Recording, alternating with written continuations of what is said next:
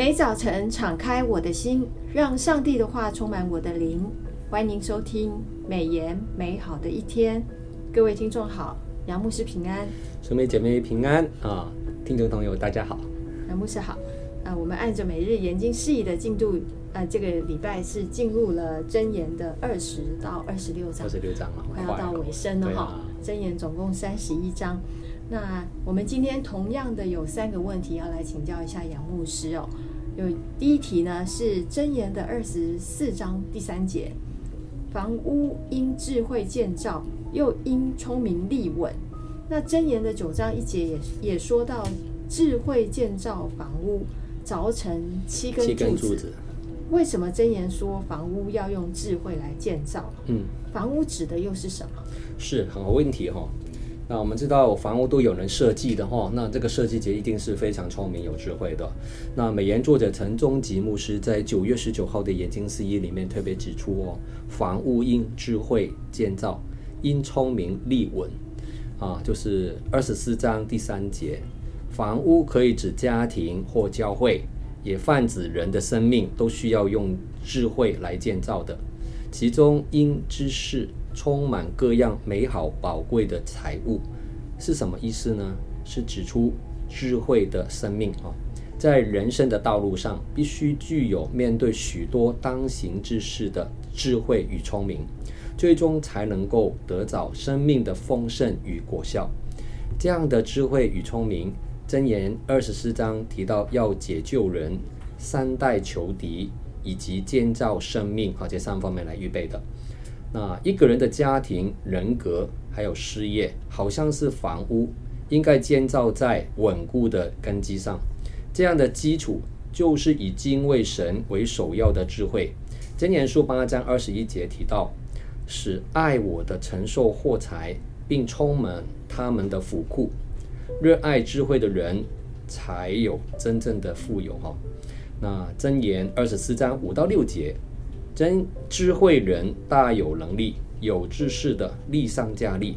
你去打仗要凭智谋，谋士众多，人便得胜。智慧和知识远胜武力，有谋略才能够得胜。箴言书二十二章第四节：敬畏耶和华，心存谦卑，就得富有尊荣，生命为赏赐。敬畏上帝的人知道，敬畏上帝与心存谦卑。敬畏神的人有三种赏赐：物质的富有；第二，社会上的尊荣；以及第三，生命的丰盛与长寿。谦卑其实是一种贫穷的心态，不是不正常的贫穷心态哦，乃是一种时时刻刻倚靠主的贫穷心态。这种贫穷心态在新约的里面啊，称为虚心。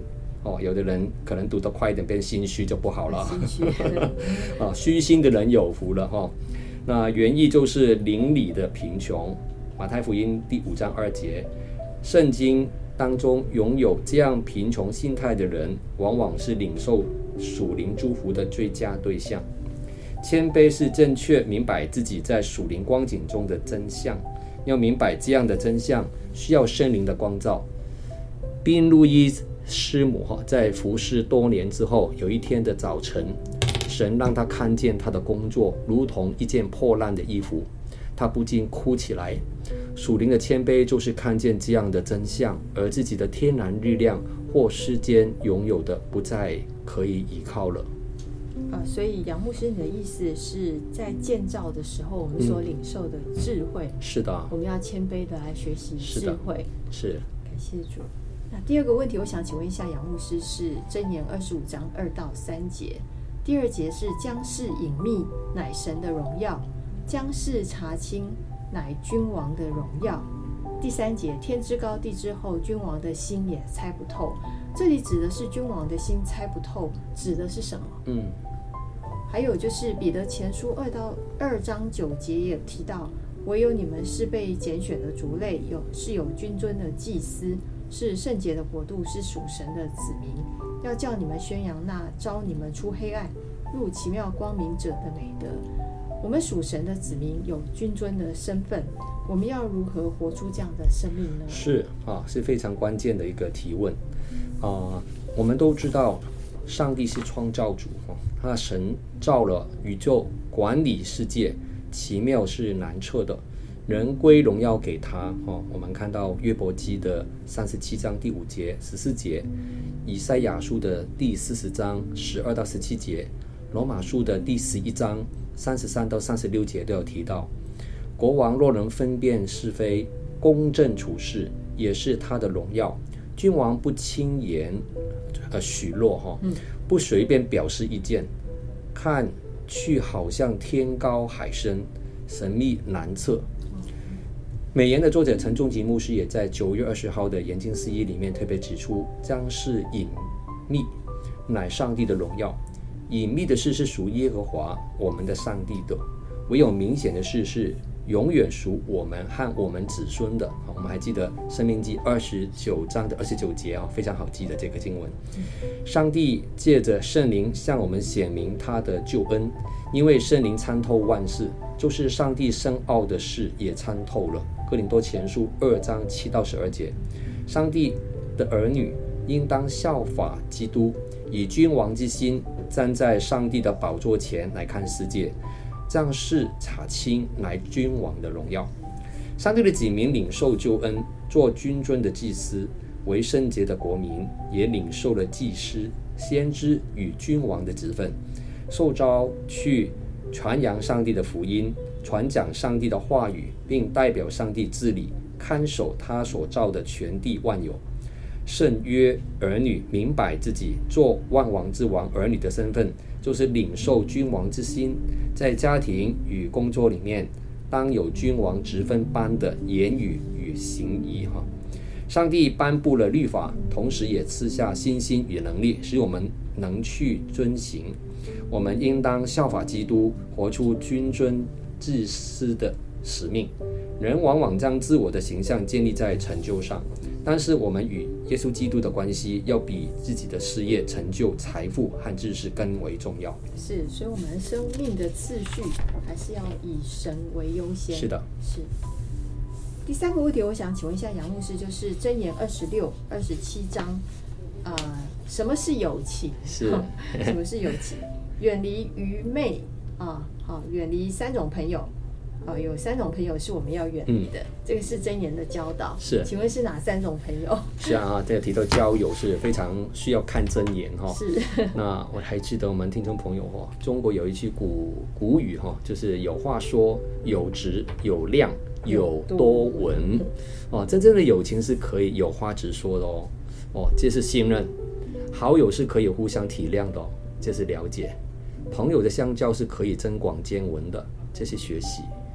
那请问你身边有值得你信任、能懂你的心和与你一同学习的好朋友吗？现代的人也用手机交好朋友哦。他们说赖的好友也有三种特特点哦：已读、有回、暗赞。有听过吗？暗赞是哦，哦，已读、有回、暗赞哈、哦。那美言的作者陈仲吉牧师也在九月二十二号的四一里面有指出，箴言强调真正的友情必然是彼此诚实劝教，彼此不离不弃。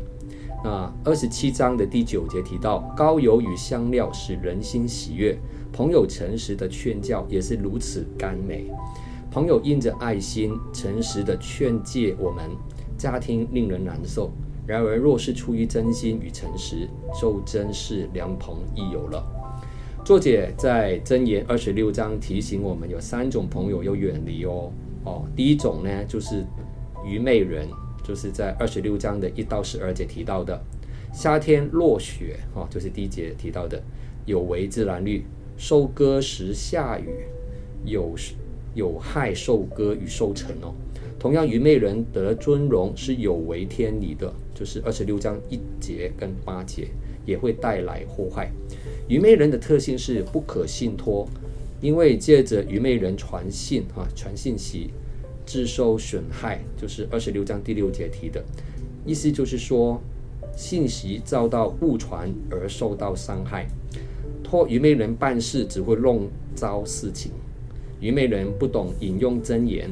因为真言，智慧的真言，即便是在愚昧人的口中，也指向荆棘刺入啊，醉汉的手，完全无动于衷啊，就是二十六章第九节提的。